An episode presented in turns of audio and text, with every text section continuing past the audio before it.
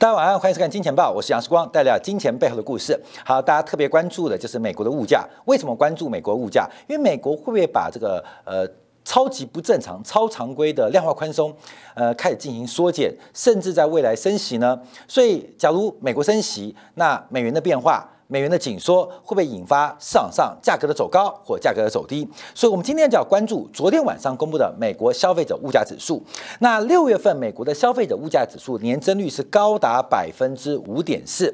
那其中很重要的原因是因为去年五月、六月是美国物价的最低点，美国的封城啊，美国的社区隔离是从四月、五月开始进行的，所以反映在物价去年的。五月、六月就是物价最低的一个水平，当时的百业萧条，使得整个美国的超常规的量化宽松的刺激、财政的刺激相继的出台，所以在基期非常低的背景之下，那对比啊，今年的六月跟去年六月比较，年增率就会出现一个爆表的发展。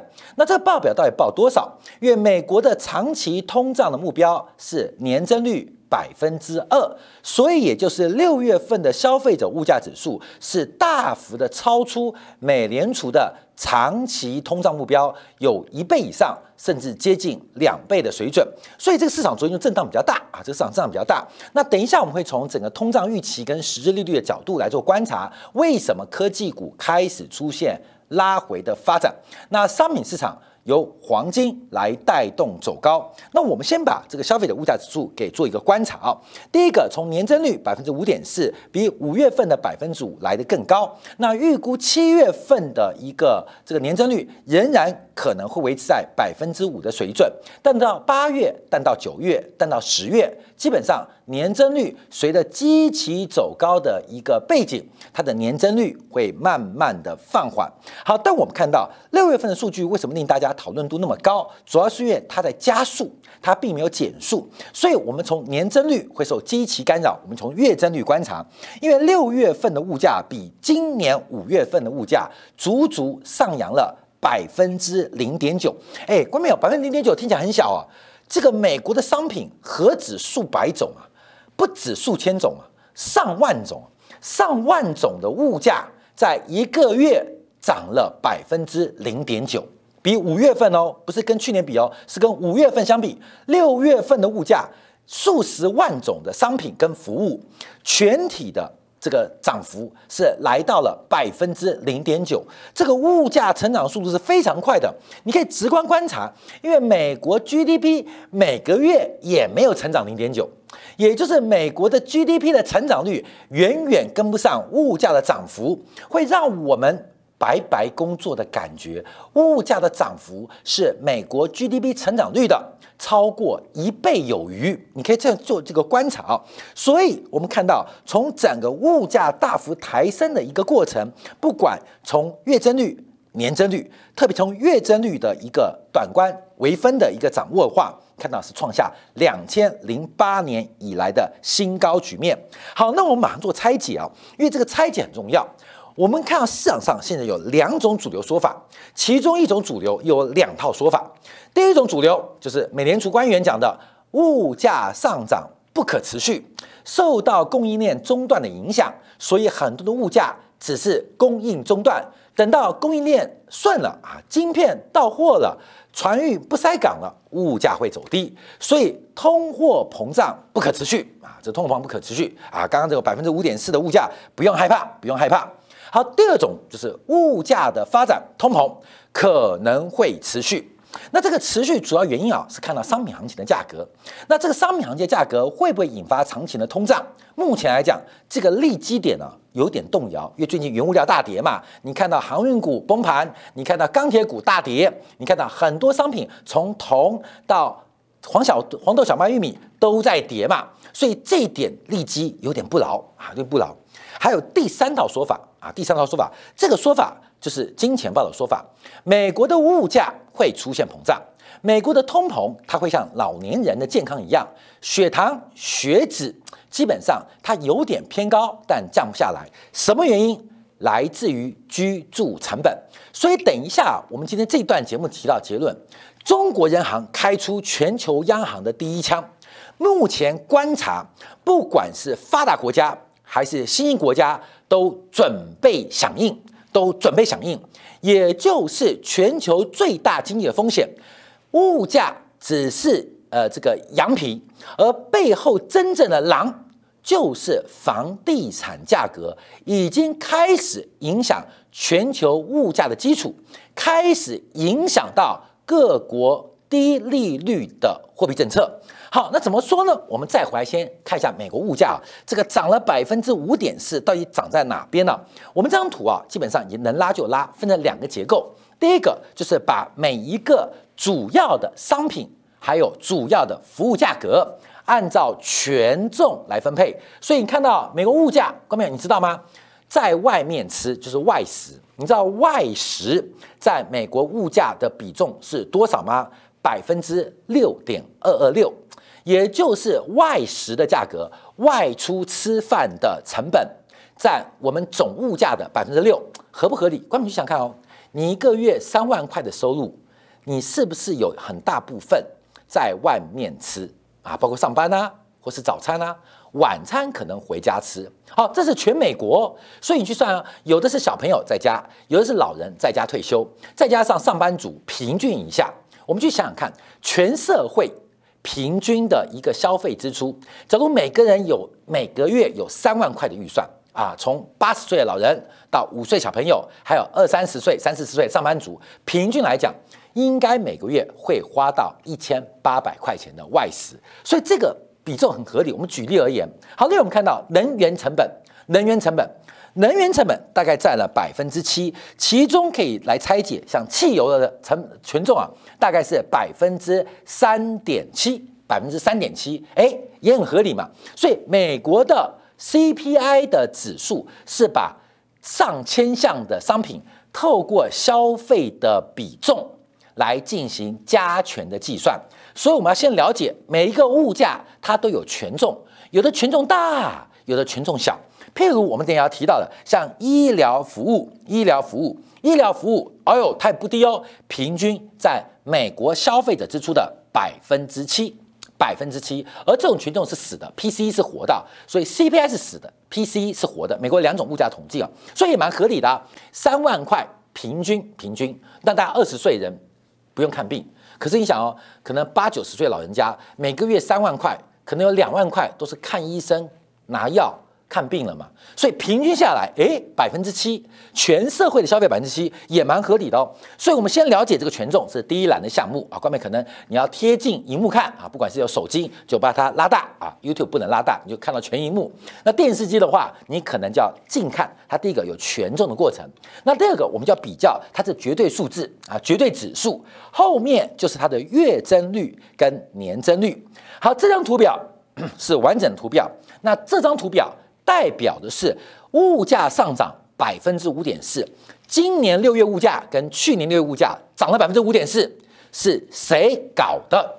是谁带动的？从这几个项目当中，我们看第一大的供内项贡献项目是来自于交通工具，就是硬体的工具，包括了新车，包括新车的零组件，还有常提到的二手车。整个百分之五点四的物价年增率当中，汽车。交通工具贡献了百分之一点四，是最大的一项。第二贡献的，第二贡献呢是来自于原油，原油的价格是来了增加，贡献了百分之一点二九。哦，再跟大家提一下，因为物价是涨了百分之五点四啊，涨了百分之五点四。那这五点四怎么凑出来的？第一个，新车加旧车，广泛的汽车的这个价格跟去年相比啊。贡献了贡献在百分之五点四，其中的百分之一点四。那能源，特别是汽油价格，贡献了百分之一点二九。那第三名的就是居住成本，贡献了零点八七。另外，运输服务第四名，贡献了零点五二。第五名，食物贡献了零点三四。所以把五项加起来，基本上百分之五点四了啦。那还有一些拖累的项目，所以我们就要观察这个五点是怎么来的。这个五点是会带有一个方向，就是我们可以预测第三季、第四季，甚至明年这时候物价的水平。后面我们不会因为那么傻，因为百分之五点四，美联储就马上升息，也不会因为它是负的百分之一，美联储马上降息，而是美联储也会跟你一样拿出计算机敲敲敲算一下，明年这个时候物价的水平会在什么方向？说过没有？这就像是这个寻宝游戏啊啊，你懂吗？就是这个呃密室逃脱啊，寻宝游戏，如何谁能够找到关键的线索，进而找到关键的钥匙，你就可以率先脱困，进入光明之地。所以我们看到，第一个有我们一些讯号，第一个有全表的这个图，第二个有现在的物价推升。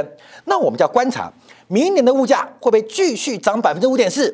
那我们就板上钉钉了。不仅缩表会加速，甚至 Q E 退场机制会加速，甚至升息也不用等到二零二三年了。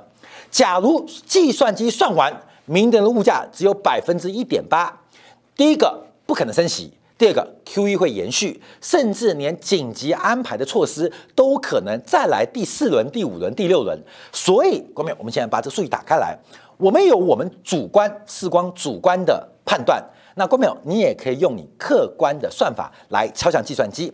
好，所以这是啊百分之五点四的来源。我们把前五大正贡献跟大家来做一个分享跟观察。那当然贡献最多的，那，我们第一个我们讲到汽车，汽车会贡献了百分之一点四，主要是二手车的价格相较于去年六月涨了百分之四十五，也就是你用同样的价格，本来可以买到三年车。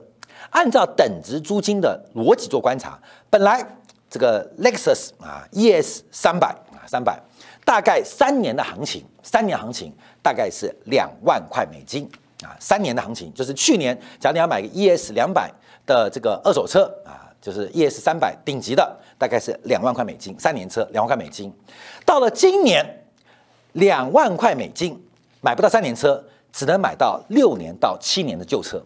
你懂意思了吗？就是二手车的价格，去年买一个 Lexus ES 三百的车啊，就四光开的 ES 三百车，大概三年车两万美金啊，就去年行情。今年水涨船高，并不是三年两万美金涨价不止，而是同样两万块美金，你只能买到五年、六年甚至七年的旧车，这是二手车的价格。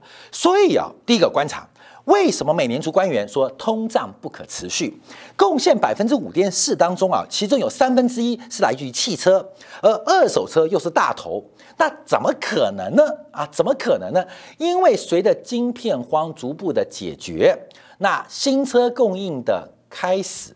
那很容易的，我们看到二手车价格就不可能持续的上涨，所以美联储看到上涨啊，第一个你看这个汽车贡献一点四 percent，第一大头。啊，第一头在这边啊，我们在这边一点四，那不可持续嘛，不可能嘛，这价格不可能越涨越高的嘛，因为现在是缺货嘛，那汽车不可能一直缺货啊，迟早会解决嘛，啊，不管是明年第一季还是今年年底啊，解决之后这个因素就下降了，不仅下降哦。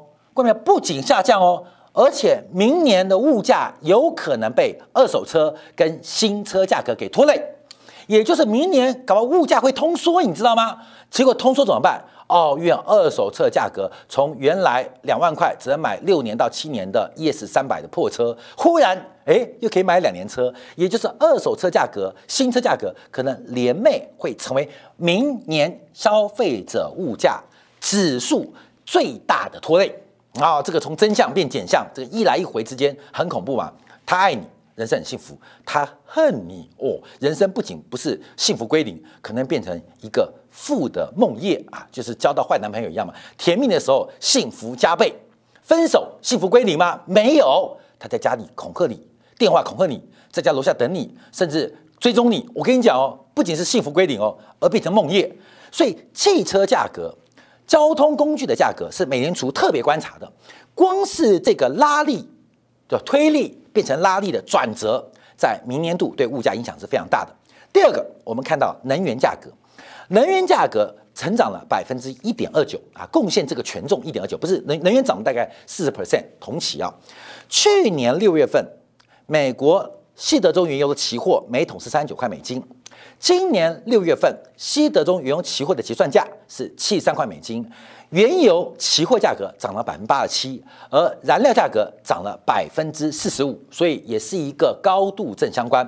好，那现在要观察，那油价从目前的七十三块再翻倍涨到一百三的可能性多大？也就是我们刚刚提到哦，能源贡献了百分之一点二九的五点四里面，它占了一点二九。能源要在明年涨到一百三十块每桶的几率大不大？你觉得大不大？你觉得大不大？假如涨不到一百三，也就是明年能源的贡献可能就推力没有了。那油价一跌，又变成推力转变成拉力，所以贡献美国物价数据走高。美联储不慌张，主要原因就是你把它拆解开来嘛，哪些数字是它推升的原因，创下三十年最大的物价膨胀？可是这叫昙花一现啊，还是长春树？你把它拆开来看，你就看到第一大推升跟第二大推升，一个必跌，一个可能空间有限，说不定还拉回。好，所以第一、第二大。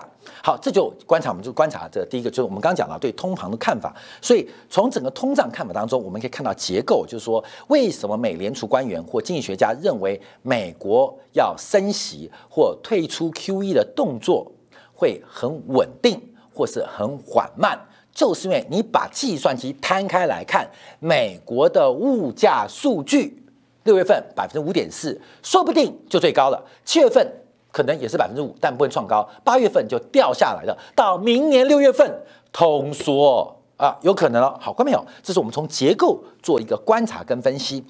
可是啊，也没那么悲观啊。第一、第二大类啊，呃，汽车必跌，原油价格不见得涨，不见得跌。等一下，经典部分我们分析原油的价格啊，那就不一定。可是我们回到第二套说法，就是居住成本啊，这个我们在六月二三号。当时我们做个专题来进行研判，其实金钱豹一直希望能够站在全球宏观经济的观察跟预测的领先脚步，就跟我们在五月十七号非常精准的抓到通胀预期的转折，所以我们看到通胀预期掉下来，五月十七号商品开始一个一个拉回，像铜价同期见高，像金价随后出现变化。像股票隔了一个月见高，像最近的航运股，关没有？妙了，天天跌停，发生什么事情？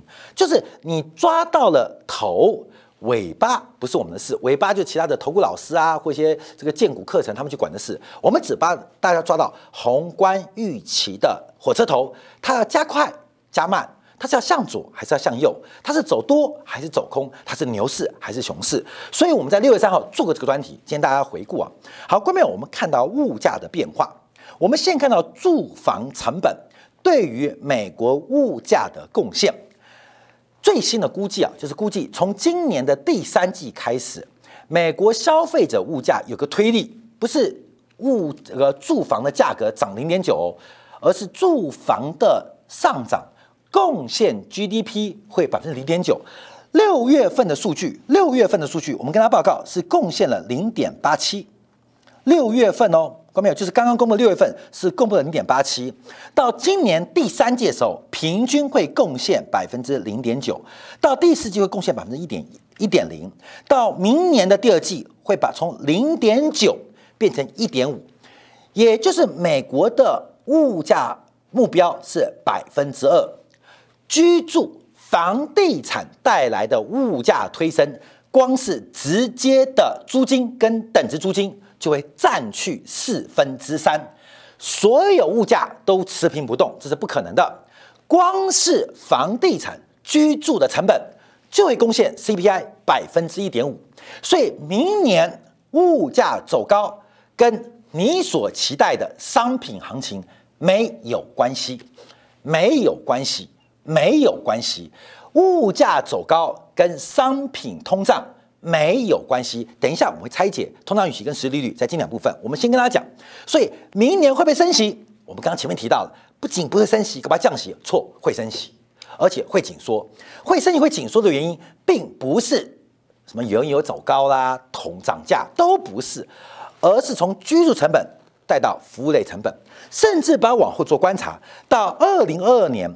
房地产的租金等值租金对于 CPI 贡献会来到百分之一点八，也就是其他什么东西都不动，光是十一住行娱乐，我们把十一行娱乐扣掉，房地产贡献 CPI 就会高达一点八 percent，等于百分之二的目标，九成会有房地产贡献。好，那我们要观察这个指标啊，这是我们在六月三十号所做的 K Shiller 的标准普尔的房价指数，因为因为。这个算法的关系啊，关门来来来，对不起，我要再补充一下这边啊，这样，因为美国的居住成本有两大块，其中啊，其中四分之一，这就是租金行情啊。通过抽样调查，现在住租租房的人，租房人在美国大概百分之三十左右，因为美国房屋自主率自自有率大概百分之六十六六七啊，有百分之三分之一的人他们是居住的住的，那靠所得税调查。啊，呃，这个房东收到多少钱呢？你付出多少钱？呃，算得出来。所以第一个是租金收入，这占整个居住成本的四分之一。另问四分之三，另外四分之三是怎么算来的？就是你有房，对不对？你有房，对不对？你今天接到美国统计调查单位打电话给你，会问什么问题？会问你，呃，杨先生你好，假如你这个房子啊，你不住的话，你会用多少钱租给别人？或是别人？租多少钱给你，你愿意把房子租给他，你会搬到别的地方去。好，看没有？这时候就叫等值租金。我们是比较简单来讲，就抽样到底成本。他把自有房的房东啊，自有房的这个呃居民，那你住成本多少？不知道啊，不知道的，打电话问你，请问，假如我跟你租，你多少钱会租给我？或是你觉得你现在这个房子，假如用租的话，你愿意付多少钱？叫等值租金，所以这代表什么意思？代表房价跟这个等值租金会有一个先后指标。房价走高，哎，关于房价走高有屁事？你又不会把房子卖掉，所以房价走高，你家隔壁一平多少钱？你只是听说，你不知道。本来一平五十万的变五十五万，没感觉。你本来五十万一平的变五百万一平，你一定有感觉。那有感觉之后，你一个卖掉，一个是租给别人，所以房价。对于等值租金是领先指标，房价走高之后，会随后在三季到六季之间，慢慢的反映到等值租金的这个呃调查数据当中，所以房价已经走高喷出了很久了，所以才会我们刚刚这张表。慢慢的，美国的居住成本会越走越高，美国物价成本会越走越高。其实物价已经走高了，只是调查样本当中会有滞后性嘛，因为房价走高，你又不拿来卖，你也不用买，所以你会有什么感受？它会有点滞后的反应，外面会有点慢慢的转折，会慢慢的转折。所以我们看到，从这边可以看到房价变化。好，我们再从年增率的热点图来做关注。我们第一个观察的房价走高的二手车价格。汽车价格、能源价格不可持续，那什么会推动房价走高？啊，观众朋友，我们就要看到这个项目是叫年增率的热图哦。年增热图，在美国土美国土样，红色是不好的啊，老共的颜色嘛，红色就是不好，不好，不好，不好，不好，绿色就是好的啊，绿色就是好的啊，所以基本上我们看红的就是过热，呃，这个过过过差了就不好。绿色的就是恢复变好了，所以红色不好，绿色变好。关敏就在抓这个图表，所以我们看到一排，尤其是跟商品的价格有关，在年增率的角度都纷纷的出现好转的变化，甚至大幅的成长。什么变差呢？我们要从月增率做观察，可能会更为明显。关敏，我们从月增率角度来做个掌握。好，关敏，从这张表当中你会看到一些现象，为什么？因为推升明年的物价数据。明年物价被下拉的这个呃权重会出现翻转。第一个，我们看所有的商品，它价格都会走低啊。这个回家看，因为它已经走过一个循环嘛，关没有？从红的不好到变绿的很好，商品是有商品的周期嘛，所以我们现在可以抓商品价格周期，不是库存周期哦。应该在今年第二季、第三季会见到高点，年增率会放缓。那从月增率观察，的确。已经喷出了到最高点了，所以随后可能是高原期的持平，也有可能随后开始逐步降价。好，商品的价格包括原物料价格，我讲的商品是呃看得到的电视机啊、手表啊、衣服啊、服装啊，不是指的是原物料商品。好，就是商品还有原物料，同时他们都在明年度可能会成为拖累物价、物价不会通胀的主要原因。那什么会推动？好，刚才我们提到了租金跟等值租金，因为住房成本占整个美国这个物价成本的百分之三十二啊，在这边，在这边。那特别观察有几个数据特别诡异。第一个，美国在二零一八年以前，你知道推升物价最稳定的一个项目是什么吗？叫做医疗服务，叫做医疗服务，叫医疗服务，叫医疗服务，叫不是不仅医疗服务，叫医疗照护服务，在这边。这个美国的医疗成本很贵嘛，在美国看病很贵，但因为新冠疫情的关系，美国这个长期涨价的医疗成本、医事成本忽然降低了，忽然降低了，而这个是不可持续性。全世界没有一个国家，不管是发达国家或开发中国家，它的医疗成本会长期走低，只会越来越贵啊，越来越贵。你看开个手术不是越来越复杂吗？越来越贵。我们提到坐个月子，从两百块变两千块。所有医疗辅助越来越贵，所以占整个 CPI 权重百分之七点几，医疗服务在明年要开始均值回归，成为一个推升物价很重要的原因。第二个，我们提到教育跟通信，教育跟通信，在过去一段时间社区隔离啊，先补习班都哇哇叫嘛，没办法上课。好，这也要逐渐的回温。关没有？学费有跌的吗？学费只涨不跌嘛？你知道吗？这叫。工资僵固性，学费僵固性，工资僵固性，工资只涨不跌，学费只涨不跌。工资涨到什么时候？涨到大量失业。学费涨到什么时候？学校倒，学费涨到学校倒闭。好，各位，这是经济学一个逻辑哦，就是有些东西是只涨不跌的。那怎么办？会出现价格破坏。工资只涨不跌，工资会涨到什么地方？出现大量失业。学校学费只涨不跌，那学费涨什么地方？涨到涨到学校倒闭啊，这是这个僵固性。有机会再跟他上课。但我们看到，同样的，通教育跟这个呃相关通信服务，它占权重六点一 percent，明年也要回到常轨。另外还有娱乐服务，这个过去一段时间一直叠加，也要回到常轨。所以，我们观看啊，从居住成本到百分之七点一的医疗成本，到百分之六点一的教育成本，到百分之三点七娱乐成本。这些零零总加起来，明年的物价，特别从服务类有百分之四十九点六，都正在蠢蠢欲动，准备推升物价，而他们价格走高，就会排挤到实体的消费。观众朋友，这是另外一个问题啊。所以，我们看明年美国的物价会很特别哦。今年上涨理由变成明年稳定跟冷静最重要来源。可是原来推升物价的基础，在居住成本的领军之下，可能一触即发。所以到底美联储升息还是降息？好，各位，我们就要看一下他们在昨天的一个讲话。在 CPI 公布之前，当然各个呃这个封疆大吏啊，美联储十二个分行的行长都拿到这份报告啊，包括了里监事啊，这个呃这个上书房行走的这几位理事，基本上也拿到报告。我们看他怎么讲话。好，就基山分行的戴利提到，因为戴利是属于鸽派的，那他提到什么啊？他提到什么？他提到通胀升势只是暂时的，不会持续啊。基本上提到，但还是要准备缩窄买卖规模。就刚刚我提到的这个通胀，你不要管，他现在只管，他现在只管通胀。现在推升通胀的因子不可持续。戴利讲的啊，基本上就跟我们刚刚预测呃分析的一样。好，我们看到圣路易斯分行布拉德昨天也讲话，他本来是鸽派。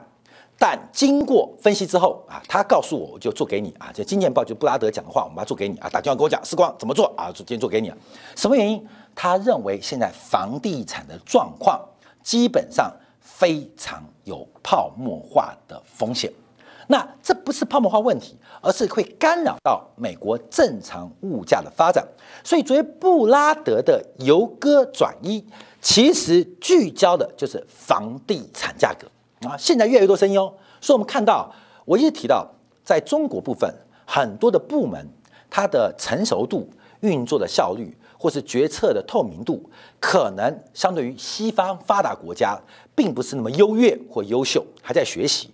可是中国有一个部门，它不仅大幅超越其他国家，在政策、在风险的判断、在预测、在透明度当中，比别的国家优越的，就是中国人行。中国人行是中国所有行政部门当中最最最最相对相对比较最为优秀的人行，对于房地产开出了第一枪、第二枪、第三枪。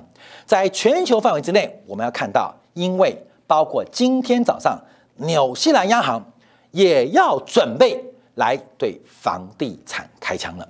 所以我们要注意到这场对于房地产价格的整顿跟防范风险的动作，它会如何发展？是打房入股吗？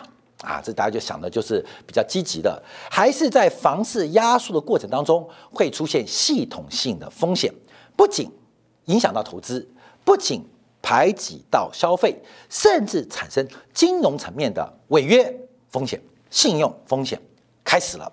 纽西兰央行今天宣布啊，维持利率不变，可是说啊，说说呃，利率不变，在下礼拜之后将会停止额外的资产购买计划。我一直跟大家报告啊，这个纽西兰它是五眼联盟之一。纽西兰央行因为纽西兰跟澳洲实在非常接近，产业的体制也非常近，也非常相像，所以纽西兰央行动作常常是澳洲央行的领先指标。那纽西兰是小央行，可是澳洲央行就属于一个偏中大型的央行，所以纽西兰动作就代表澳洲的动作吗？我们看到纽。纽纽纽西兰央行公布的消息之后啊，整个整个的这个涨幅迅速扩大，纽币纽币大幅度的转强跟喷出，因为这是所有所谓的西方世界所谓的发达国家再度出现一个表达要退出宽松机制的央行。好，我们再做观察啊，就是包括了加拿大央行啊，也是今天晚上十点钟公布利率决策会议，因为加拿大央行就是大型银行当中的领先指标。你想加拿大央行行长干完之后去干英国央行行长嘛？我们你懂意思了吗？所以加拿大央行行长就像是英国央行的实习生嘛。加拿大央行行长干得好，基本上不是去欧盟，就是去英国央行，甚至去别的这个重要经济单位或这个政治结构担任高官嘛。所以加拿大央行，你光从这个央行行长的派任就知道，他又是英国央行的很重要领先指标。在四月份的时候，我们做过专题，他已经开始要准备减少。购债计划逐步的退场，今天晚上除了这个退场规模会不会如期的继续进行之外，另外的会不会加速？还有什么时候升息？而南韩央行明天早上九点要公布利率决策会议，而央行的总裁李柱烈已经再度的重申，韩国将会有序的退出货币宽松，甚至跟市场沟通，韩国央行可能会升息。这个升息一次或两次，你们不要太意外，因为仍然属于非常宽松环境。就是韩国央行的总裁李柱烈已经放风进行市场的压力测试，就是我可能升息哦，你们不要意外哦，可能升息一码或两码，一次或两次没关系，我们利率很低，你们不要害怕，乖乖听话，鼓照吵。舞照跳，马照跑。日本央行在后天要公布利率决策会议，那也要讨论的是货币政策要不要改变。随着日本疫情的重新的放大跟扩大，那日本央行到底要进还是退，也是影响到全球变化。好，我们刚刚分析了 CPI 结构，看到没有？这个 CPI 结构是美国的，可是也部分反映了欧洲的，更多的跟中国有一些雷同跟相像。所以，我们开始要做预测跟掌握，到底什么会推升物价？是原油，是黄豆，还是铜？恐怕都不是。是手机，还是电脑，还是面板？恐怕也不是。更不要慌乱，是二手车价格持续疯狂的喷出。明年最大物价通缩的原因，就是今年上涨原因。明年拖累物价最大因子，我们现在已经看到了，就是航运的报价，美贵美 two 哈。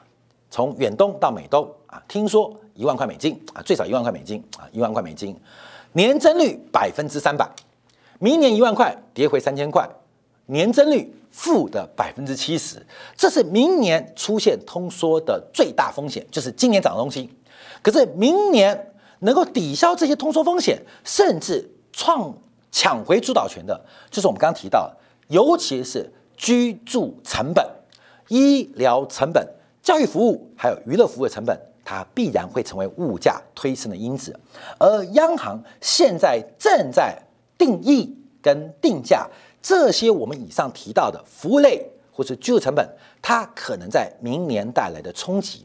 所以，观众朋友你要注意啊，原油再涨，央行不怕；黄金过高，央行不怕；铜价从现在的九千飙到两万，央行不怕。为什么？你涨得多，明年我就轻松，你懂意思吗？你现在通胀我压力大，明年变通缩我就轻松。可是对于服务类，尤其以居住为首的价格，它的波动跟风险，它的预防动作，它的预防性动作，会给大家的财富带来直接的影响。分享给大家。好，感谢大家今天的收看，明晚同一时间八点，我们继续为大家来做个服务。